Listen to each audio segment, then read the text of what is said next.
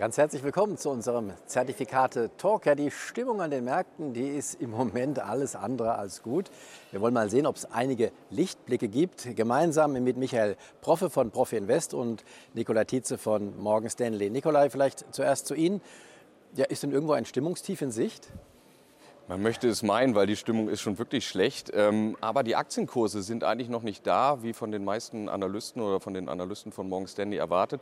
Wir gehen eigentlich davon aus, dass die Gewinnaussichten für die Unternehmen eigentlich immer noch zu hoch sind und jetzt bei den kommenden Quartalszahlen doch nach unten revidiert werden müssen. Und äh, somit sehen wir auch noch tiefere Kurse im S&P. Hier gehen wir von einer Spanne von 3.000 bis 3.400 Punkte aus. Erst da ist das Tief gekommen und Gründe sind natürlich vielfältig. Äh, das größte Problem ist natürlich die Inflation und wir gehen auch davon aus, dass die Notenbank in den USA auch im November wieder um 75 Basispunkte die Zinsen erhöhen wird und das bringt natürlich gerade die Tech-Werte, die noch nicht profitabel sind, weiter unter Druck und ähm, ja, die hohe Inflation drückt ja auch auf die Margen und deswegen gehen wir von weiteren tieferen Kursen leider also, aus. Also bevor es besser wird, wird es noch mal schlechter werden. Herr Professor, auch Ihre Meinung? Ja, im Grunde genommen ja, aber man muss das differenziert betrachten. Denn nicht alle Werte ähm, müssen noch nach unten gegradet werden. Denn es gibt bereits in der Vergangenheit, äh, in den letzten Wochen, Monaten haben wir gesehen, Werte, die eigentlich ganz gut im Markt sind.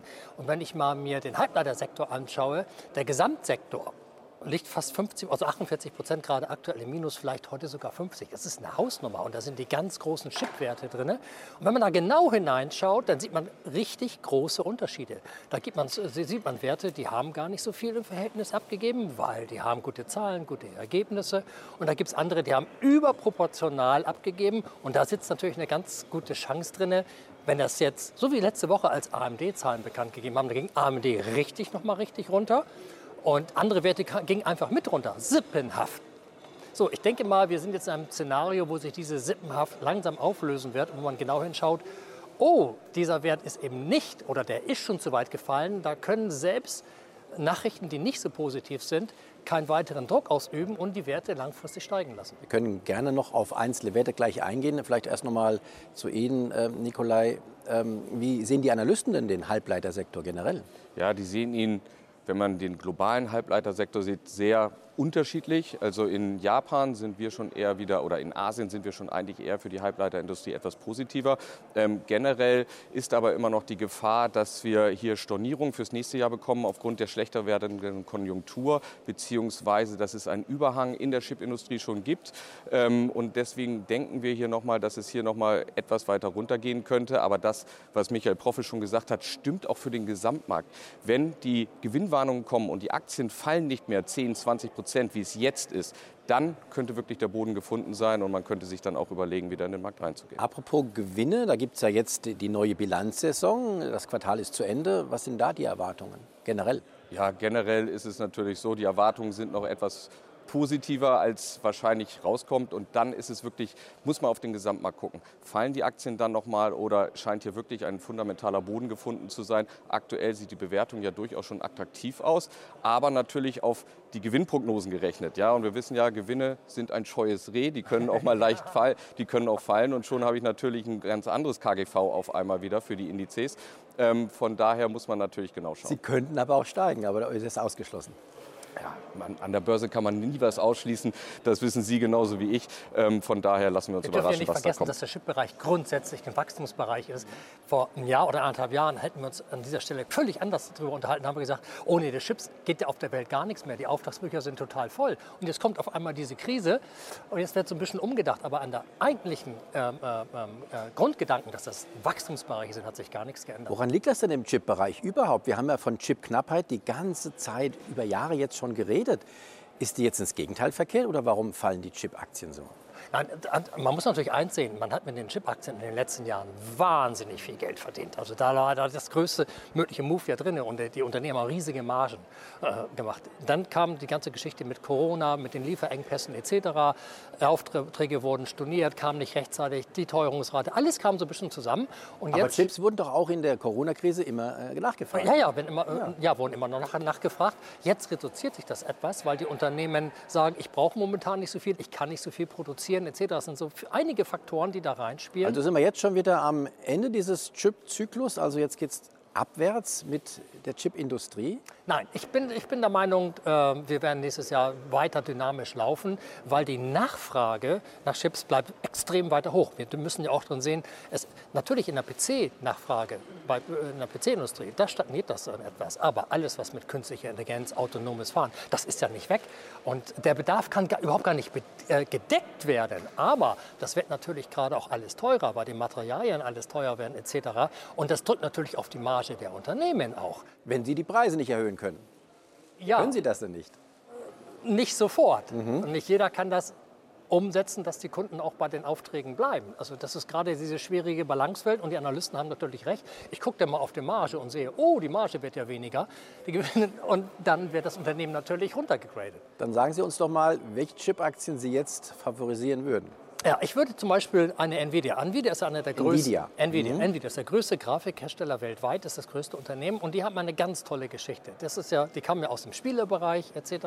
Und die sind ja mittlerweile global. Ohne die Autoindustrie, die künstliche Intelligenz, Meta etc. Die kommen alle nicht mehr ohne diese Chips aus.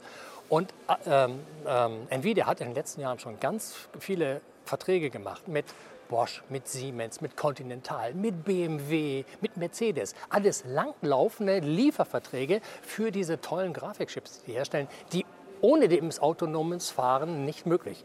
Und die Aktie hat bereits 65 Prozent verloren. Das ist jetzt für mich so der Moment, wo ich sage, da ist eigentlich durch die ganze Börsenkorrektur ist nicht alles mit eingepreist. Wenn ich mir die Aufträge anschaue und diese Verträge anschaue, weiß ich, was für Erträge da in den nächsten Jahren reinkommen in dieses Unternehmen. Und da bin ich mir ziemlich sicher, dass ich jetzt diese Aktie anfangen kann zu kaufen. Spielt bei diesem Verlust, den Sie gerade angesprochen haben, über 60 Prozent auch die Zinsentwicklung nicht eine große Rolle. Das heißt, die Bewertung von Nvidia war ja auch sehr, sehr hoch. Genau. Bei steigenden Zinsen muss man mehr abdiskontieren die Gewinne sind weniger wert in der Zukunft. Also das ist das jetzt auf einem normalen Niveau? Das ist definitiv der Fall. Und wir haben ja, auch weil die Zinsen explosionsartig ja nicht auch nach oben gegangen sind. Da wird natürlich ziemlich schnell runtergerechnet, dass die Marge des Unternehmens natürlich darunter leiden wird. Ja, das ist ein definitiver Faktor. Und wenn wir jetzt darüber nachdenken, dass möglicherweise die Zinsanhebung dieses Jahr zu Ende sein wird und ich schaue mal nach vorne, dann sehe ich die Auftragsbücher bei Nvidia. Und wenn ich auf, auf, auf der Sicht von 24 Monate denke, dann würde ich mein Kapital, was ich in Nvidia investieren will, jetzt das erste Drittel einkaufen würde dann mit der Berichtssaison sehen, wie sie berichten, wie sie damit klarkommen, wie weit die Marge runtersinkt. Die Auftragsbücher werden weiterhin voll sein äh, und sehen, wie sie den Kostendruck äh, an ihre Kunden weitergeben können. Und wenn das nicht allzu negativ ist, dann würde ich mein zweites Drittel investieren. Dann werden wir irgendwann in nächster Zeit sehen, dass sich die Grundtendenz an den Börsen ändert, dass die Leute sagen, ja, das ist alles schlecht, aber ich gucke mal nach vorne, wo kann ich Geld verdienen? Und dann kommt so ein Wert. Es ist das größte Grafik, Chiphersteller der Welt. So. Also Drittel, ein Drittel, zwei Drittel, drei Drittel für die Aktien. Für die Aktien. Auch andere Möglichkeiten mit Produkten? Ja, das kann ich natürlich auch gehebelt machen. Also ich als Langfristanleger würde einen langlaufenden Optionsschein mit 24 Monate Laufzeit nehmen und würde da jetzt auch jetzt die erste Position einkaufen, dann würde ich sehen, wie ist die Berichtssaison, wie berichtet das Unternehmen. Und dann würde ich einen zweiten Teil, dritte Teil. Und wenn das nicht läuft, weil die Börsen einfach nicht wollen, ja, dann habe ich erst ein Drittel investiert, das kann ich mit einem Stopp absichern, 30 Prozent zum Beispiel unter dem aktuellen Kurs, dann verliere ich minimal. Stichwort langlaufender Auktionsschein. Ähm, wie funktioniert das genau, Nikolai Tietze? Ja, bei einem Optionsschein habe ich immer einen Basispreis und eine Laufzeit. Und am Ende der Laufzeit wird geschaut, ähm, steht die Aktie über dem Basispreis, dann kriege ich die Differenz ausbezahlt zwischen Basispreis und Aktienkurs. Das Schöne an einem Optionsschein ist, dass er eigentlich nicht ausnocken kann. Natürlich kann er einen Wert verlieren, aber er kann nicht wie einem bei einem Mini-Future oder einem Turbo Open End ausnocken. Das heißt, ich kann Verlustphasen auch aussitzen. Genau, genau. Natürlich muss ich aufpassen, je kürzer die Laufzeit wird, desto weniger Zeitwert hat ein Optionsschein auch. Ähm, das ist bei 24 Monaten Laufzeit für die nächsten drei Monate jetzt nicht so entscheidend. Aber je kürzer ich äh, an die Restlaufzeit komme, desto dynamischer ist dieser Schein und desto größer ist auch der Zeitwertverlust. Wie lange können denn die Laufzeiten sein? Ja, die Laufzeiten sind durchaus bis 24 Monaten gedacht. Ähm, je länger die Laufzeit ist, desto undynamischer ist eigentlich auch ein Optionsschein, das muss man wissen. Ähm, wenn ich jetzt so at the money, also jetzt am Geld sozusagen den Basispreis wähle auf 24 Monate, dann habe ich ungefähr einen Hebel von drei aktuell. Ähm, damit können die meisten Anleger dann leben. Eine Alternative natürlich zum Optionsschein wäre natürlich ein Turbo zu wählen, ähm, hier auch mit geringem Hebel. Und hier wäre ich dann, anstatt die Aktie zu 100 Prozent zu kaufen, würde ich hier dann sagen wir ein Turbo kaufen mit einem Hebel von drei. Dann hätte ich auch mein Drittel des Kapitals investiert und würde hier eins zu eins mit der Aktie mitlaufen. Was ist genau jetzt der Unterschied zwischen diesem langlaufenden Optionsschein und einem Turbo? Ja, der Optionsschein hat mehrere ähm, Effekte auf den Preis. Das ist zum einen die Laufzeit, natürlich der Aktienkurs und die Volatilität. Je höher die implizite, also die erwartete Volatilität ist, desto teurer wird mein Schein. Sprich, sollte die Aktie jetzt in der Theorie nichts machen, aber die Volatilität sprunghaft ansteigen, dann würde mein Call-Optionsschein, der auf steigende Kurse setzt, auch anziehen. Bei einem ähm, Knockout-Produkt ist es so, dass ich hier einen Basispreis habe und von dem abgezählt zum Aktienkurs laufe ich eins zu eins mit. Quasi, es wird immer nur die Differenz geschaut zwischen Aktienkurs und dem Basispreis. Allerdings muss man hier beachten, sollte es mal volatil werden und äh, die Aktie geht einmal unter den Basispreis, dann erlischt dieser Schein wertlos und ich habe einen Totalverlust. Ja, also Knockout eher für die ganz, ganz risikobewussten Anleger und Anlegerinnen. Ja, risikoreicher, beziehungsweise es ist ein unterschiedliches Auszahlungsprofil. Ähm, manche Anleger fühlen sich wohler, indem sie sagen, ja, ich möchte jeden Tag quasi den inneren Wert meines ähm, Knockout-Produktes errechnen können und weiß ganz genau, in sechs Monaten, wenn die Aktie 30 Prozent zugelegt hat, dann steht mein Schein da und da. Das kann ich sehr gut. Bei einem Optionsschein ist es dann schon ein bisschen schwieriger, weil ich natürlich auch mit der Volatilität ein bisschen spielen muss, mit dem Restwert spielen muss. Aber hier gibt es auch sehr schöne Optionsscheinrechner auf verschiedenen Finanzportalen und da kann ich das auch ungefähr etwas ausrechnen. Herr Professor, Sie sind ja ein bisschen der längerfristig denken, haben Sie gerade gesagt. Ähm für wen wären jetzt diese langlaufenden Optionsscheine eher geeignet und für wen dann die Aktien selbst? Also ich persönlich setze auf langlaufende Optionsscheine, kann ich nämlich ruhiger schlafen. Also ich bin nicht derjenige, der tagtäglich genau. aktiv an der Börse ist. Ich denke mal, das sind die meisten Anleger. Wer nicht tagtäglich Zeit hat, sein Produkt zu betreuen, der sollte langlaufen, dann kann er viele Sachen aussitzen, schlafen und ruhig schlafen. Für jemanden, der aktiv an der Börse ist und jeden Tag schauen kann, da sind Turbozertifikate eine ganz spannende Sache, weil er kann das betreuen und kann auch vor Bekanntgaben von Zahlen, wo man weiß, da kann hohe Volatilität reinkommen, da kann er mit Trading Stop Loss oder mit einem Stop arbeiten. Ja, da finde ich für jemanden, der tagtäglich sich das anschauen kann, würde ich Turbozertifikate momentan mhm. bevorzugen. Und jetzt nochmal für diejenigen, die schwanken zwischen Aktien und Optionsscheinen, langfristig gesehen, längerfristig? Also langfristig gehört für mich, erstmal gehört die Aktie ins Portfolio. Die muss sich verstanden haben, dass ich so ein Unternehmen langfristig betreuen kann. Wie zum Beispiel in der Chipindustrie, in der ASML, das ist eine der, der Perlen in Europa.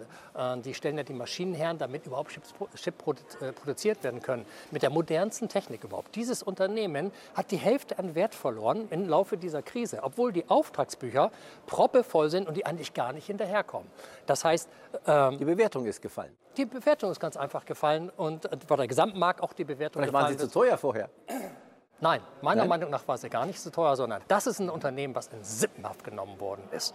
Das Unternehmen wird uns die nächsten Jahre noch massiv überraschen, weil die, oh, diese äh, Lithografiemaschinen, die die herstellen, um Chips herzustellen, das ist das High-End und es werden auf der Welt gerade unglaublich viele Fabriken äh, äh, gebaut, die, die, diese Maschinen mit dem bestückt werden sollen. Und die kommen gar nicht hinterher.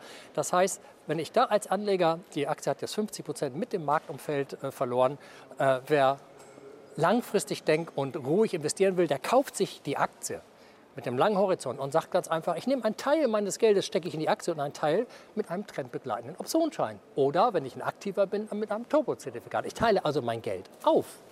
Wir haben also jetzt zwei Werte gehört, die nach Ansicht von Michael Prophet interessant sind. Äh, Nikola Tietze, gibt es auch andere Möglichkeiten, in die Chipindustrie generell zu setzen? Ja, man könnte zum Beispiel in einen Chipindex investieren. In unserer Produktpalette ist ein ähm, Chip Power Index ähm, hier als Indexzertifikat. Dieser Index beinhaltet 15 Werte, unter anderem auch eine Nvidia, eine Infineon, eine ASML, also 15 Werte, die alle sechs Monate gleichgewichtet werden. Und hier kann man als mit einem Indexzertifikat natürlich sehr schön eins zu eins und diversifiziert also investieren. Also ganz konservativ eins zu eins ohne äh, Hebel und sonstige. Genau, wir haben natürlich auch Hebelprodukte ähm, auf diesen Index, aber äh, wer es etwas konservativer mag oder gerne in diese Industrie investieren möchte, sich aber nicht für den einen oder anderen Wert entscheiden möchte, für den könnte eventuell dieses Produkt interessant sein. Risiken dabei? Risiken natürlich, wenn der Index auf Null fällt, dann ist auch das Zertifikat wertlos und bei einem Zertifikat habe ich natürlich immer eine Inhaberschuldverschreibung, somit muss ich auf das Emittentenrisiko achten. Herr Prophet, Sie sollen das letzte Wort haben. Sie haben äh, uns schon gesagt, wie stark viele äh, Chip-Aktien gefallen sind. Haben denn alle so stark gelitten unter der Krise? Nein, das ist eben genau das Gegenteil. Viele Werte aus dem Chip-Sektor, der gesamte Index ist um fast 48 Prozent gefallen, aber es gibt Werte, so wie zum Beispiel eine Texas Instrument. Die hat erst 20 Prozent verloren und läuft so seitwärts seit Anfang des Jahres, schwankt da um diesen Bereich, weil äh, Texas Instrument ist hochinteressant. Das hat eine unglaublich breite Palette aus dem Chip-Bereich. Bedienen die. Und da kann man eigentlich das Wohlbefinden dieser Industrie eigentlich sehen. Der Industrie geht das gar nicht so schlecht. Aber es gibt halt einige Werte wie eine AMD, wie eine Nvidia, die alle so im Munde kennen, wo alle drin investiert haben, wo alle ganz, ganz viel Geld mitgemacht haben. Und da wurde halt etwas mehr rausgenommen. Das ist, Grund, ist ja eigentlich grundsätzlich so, wenn es an den Börsen runtergeht. Wenn die bekannten Namen, da nimmt man die Gewinne raus. Ist irgendwie auch verständlich. Aber wenn man in den Index genauer hineinguckt, findet man Werte. Es gibt sogar positive Werte da drin. Das heißt, also darf man negativ auf dem Chipsektor sein? Nein. Man muss da reinschauen, dann findet man, es gibt da auch Werte drin, die laufen wesentlich besser. Und wenn man da selektiv als Anleger rangeht, dann sieht die Sache anders aus. Die Botschaft ist angekommen. Schönen Dank, meine Herren. Das waren also Tipps für kurzfristig orientierte, aber auch für längerfristig orientierte Anlegerinnen und Anleger. Das war's. Tschüss, bis zum nächsten Mal.